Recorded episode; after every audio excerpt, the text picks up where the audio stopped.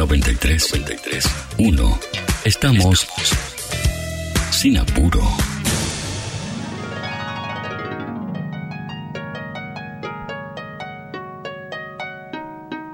Seguimos en Sinapuro, escuchábamos recién parte de la música de una de las grandes películas, ¿no? Relacionadas a los viajes en el tiempo, como puede ser Volver al futuro. Y vamos a hablar con él, con alguien que sabe muchísimo sobre series, sobre películas y sobre filosofía también, para entrar en el tema relacionado al lenguaje inclusivo. Es Tomás Balmaceda del otro lado, autor de Filosofía on Demand, que hemos hablado hace unos meses. ¿Cómo estás, Tomás? Jonás, yo te saluda. ¿Cómo andás, Jonás? Un gusto volver a hablar con vos. Igualmente. Vos sos docente, entiendo también, eh, y, te escuchaba hacer referencia a la prohibición por parte bueno, del Ministerio de Educación y del Gobierno de Buenos Aires de, de, prohibir el lenguaje inclusivo en las escuelas. Y quería escuchar cuál es, cuál es tu visión acerca de esto, cuál es tu lectura que haces en relacionada a esto.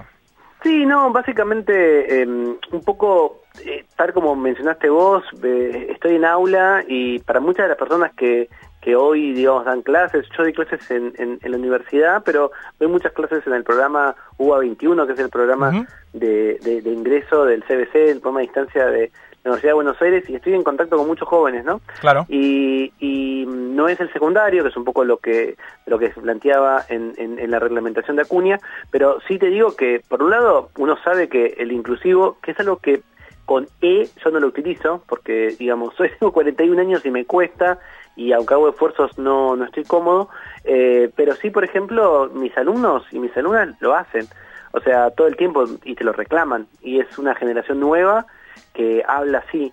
Eh, entonces, por un lado yo quería decir que, bueno, que las personas que estamos en contacto con, personas jóvenes sabemos que efectivamente las nuevas generaciones tienen otro compromiso y tratan de hacerlo. Y por otro, yo en ocasiones veo cierta... Eh, falta de, investigación o es un poco fuerte, pero bueno, cierta ignorancia en redes sociales cuando se tocan estos temas, porque parece ser esta idea primero de que hay una especie de dictadura, que todos te quieren obligar a usar la E. El lenguaje inclusivo es algo mucho más profundo que solamente eso. Uno puede encontrar formas de justamente no usar eh, un, un, el género masculino como universal y tratar de evitarlo. En ocasiones es difícil, pero otras es muy fácil. ¿No? Eh, poder hacerlo. A veces también pasa que, bueno, uno se casa y bueno, los y las, bienvenidas, bienvenidos. Después te das cuenta que no es tan complejo, que no es tan difícil. Uno puede entonces, por un lado, evitar, ¿no es cierto?, ciertas fórmulas o, tratar de por lo menos encontrar formas que no sean eh, eh, justamente excluyentes. Y por otro, nosotros en general, desde la filosofía, hay muchas teorías y muchas versiones sobre cómo el lenguaje crea mundos, cómo la manera en la que nosotros estructuramos el, discurso nos permite justamente entender la realidad. Y acá lo que está pasando un poco que es novedoso es que la realidad quiere transformar el lenguaje. Son estas nuevas generaciones que justamente empiezan a reclamar eh, no ser excluidas, ¿no?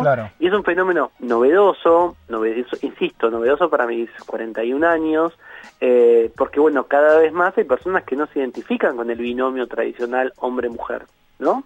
Y estamos como atravesando eso, y así como muchas veces eh, como te decía, el lenguaje construye la realidad, acá nos estamos encontrando con una realidad que quiere construir ese lenguaje y tenemos evidencia o, antecedentes de lenguajes creados, uno puede pensar el lenguaje de señas o el braille u otros tipos de lenguaje, como ciertas notaciones musicales, etcétera, donde dice, bueno, no es tan difícil.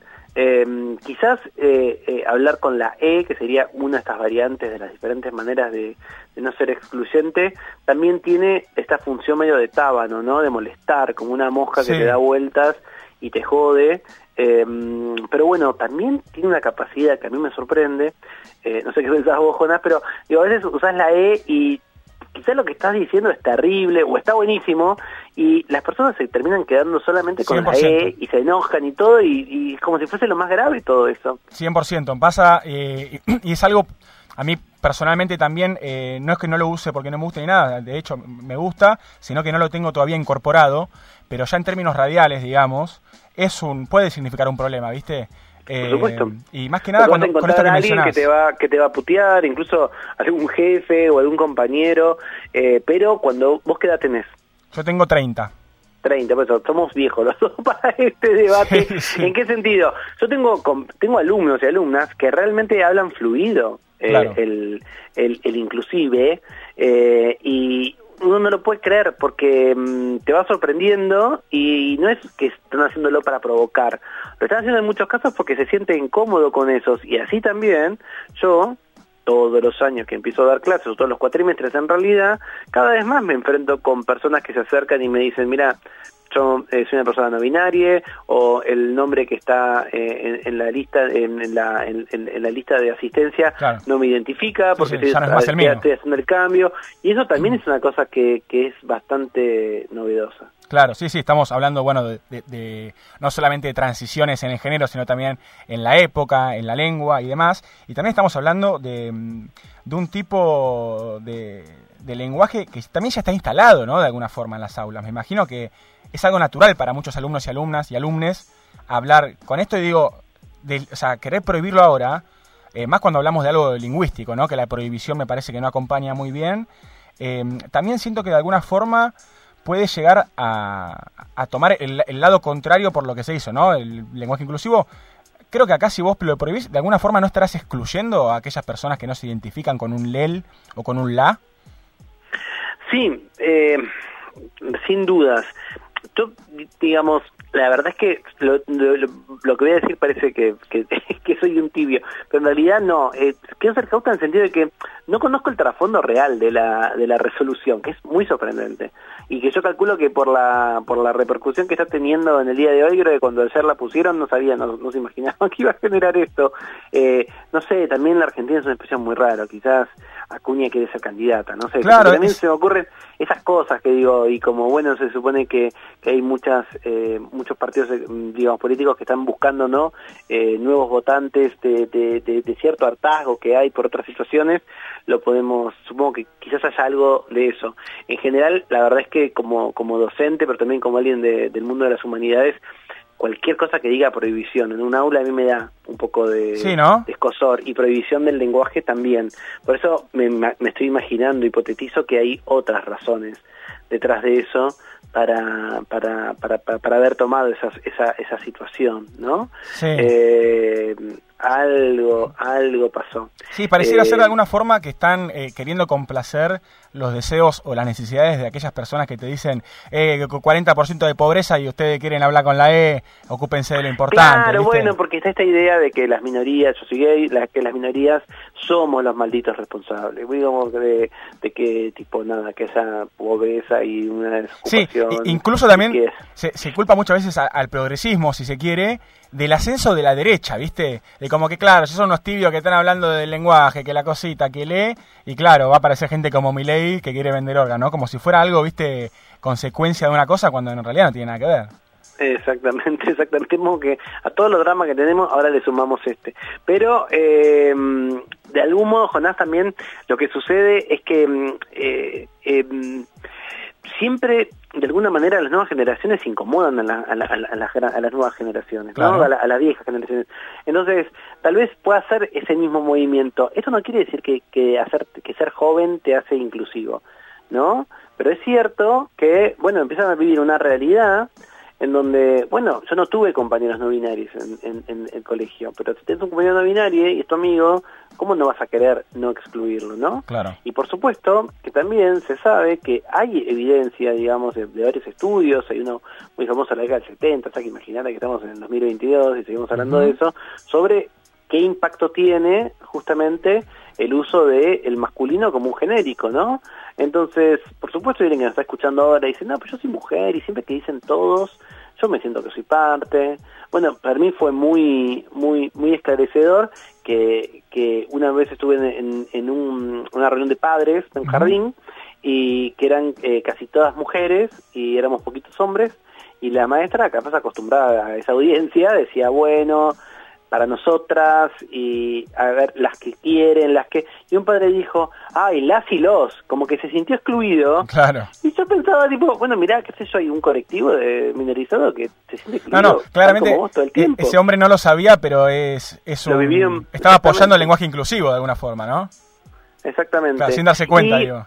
Exactamente, y después también lo que me sucede, que también lo digo en, el, en, en, los tweets y me parece también relevante, sin ser conspiranoico, estamos viviendo el mes del orgullo, junio es el mes del orgullo, de la diversidad, LGTBIQ más y todas las siglas que tan orgullosamente nos ponen a, los que los pertenecemos. Y este tipo de eh, acciones en el mes del orgullo también es rarísimo porque ahí yo lo que pienso es si fue a propósito es nefasto.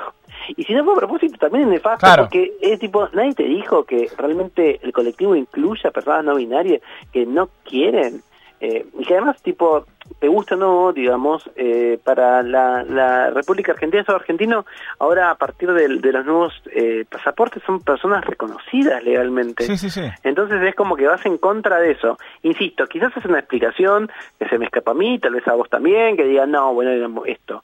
Hay una cierta inteligencia política, estrategia política, pero es difícil. Claro, no, la ministra Cunha básicamente se lo adjudicaba a que hay varios chicos y chicas que están experimentando cierta dificultad en el aprendizaje eh, ligado a la lengua, ligado a, mm, a, lo que es la ortografía y también obviamente, bueno, las reglas, si se quiere, del castellano, ¿no? Eh, pero, pero, pero bueno, pero sin evidencia, ¿eh? también hay otras, sí, pero hay también, digamos, y yo también ahí me, me peleo, me, digo, me gusta gracia. Yo cuando hablo de lenguaje inclusivo y me dice, ¿y por qué esto no está en braille? ¿Y por qué esto no está en lenguaje de señas? Entonces es como digo, bueno, ¿qué querés? Más población de más cagada a trompa la vida de la minoría y querés que además el problema es ese, cuando además tipo las personas que te lo dicen no, no, ni saben braille. no, ni en pedo, eh, te dice, eh, querés ser inclusivo, aprende braille y no agarró un libro de braille en su puta vida. No, y capaz, viste, y, y, es como, bueno, usarlas, nada, una minería para, para, como, para, para, eh, para vehiculizar estos comentarios. Es complicado, es jodido, eh, y yo creo que eventualmente también, nada, nos, nos, nos enfrenta a a, estas discusiones que de algún modo, nada, como, como muy bien dijiste vos hace un ratito, ¿no? Como que catalizan descontentos por otras cosas y, por decirlo de una manera, por, por, chivo expiatorio, no queda otra más que eh, justamente decir, bueno, ok, ahora es culpa de las minorías que yo esté sin trabajo, ahora es culpa de minorías que haya tanta gente que tenga hambre, es complicado. Vos hablás en Twitter, haces referencia a eh, un, estudio de mm, Carolina Scotto y de Diana Pérez sobre la hipótesis de la relatividad lingüística. Eh, ¿Vos crees que, vale la pena em, resaltar esto que hacen? ¿Hay alguna forma de, de linkear este tipo de estudios con lo que está pasando ahora? Sí, yo lo que un poco menciono, como, como vos dijiste al comienzo, yo soy filósofo y eh, Carolina y Diana son dos grandes, grandes, grandes filósofas argentinas.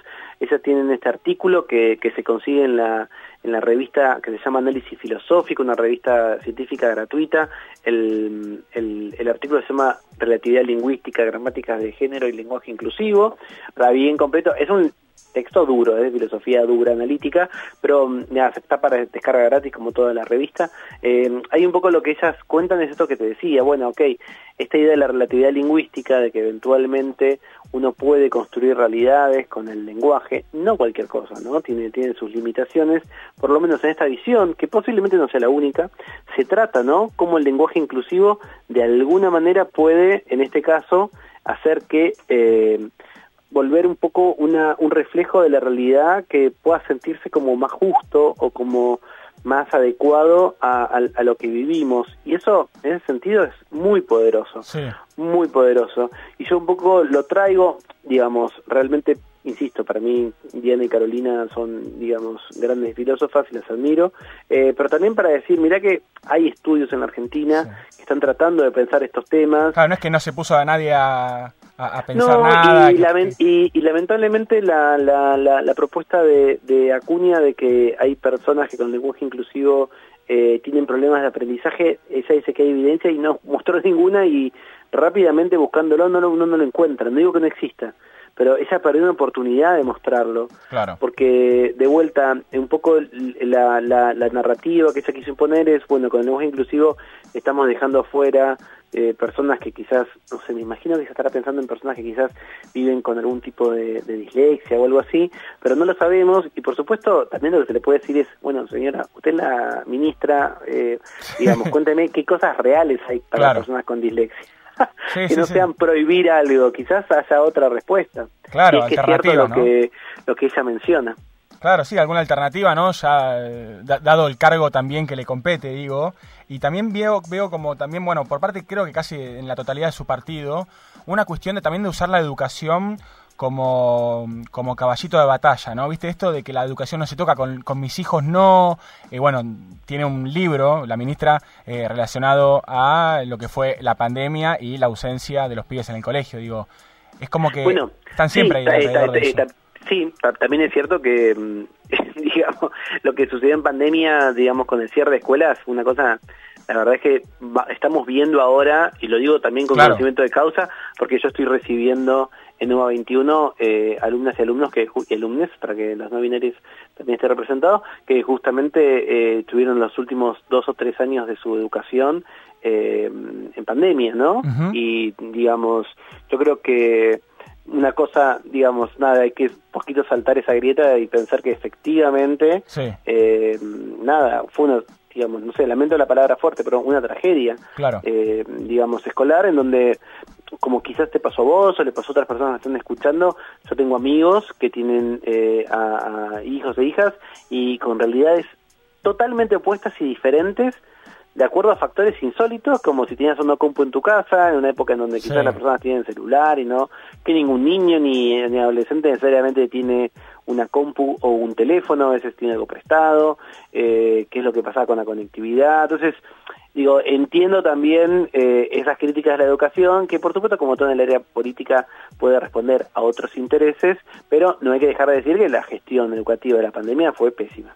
Sí, sí, sí, bueno, y, la verdad que estaría bueno también charlarlo en algún otro momento cuando tengamos tiempo, Tomás, eh, lo que fue mm, también, bueno, la consecuencia ¿no? de la pandemia y, quizás charlarlo un poco más, más largo. Eh, para terminar, te escuchaba el otro día que, bueno, que hablábamos por, por, otro programa de Filosofía on Demand, un libro del, cual hemos hablado mucho en, en Sinapuro, y quería consultarte si estás preparando el, libro número 2, el segundo capítulo de, este libro. Eh, estamos ahí en eso, ¿no? No puedes adelantar mucho, ¿no?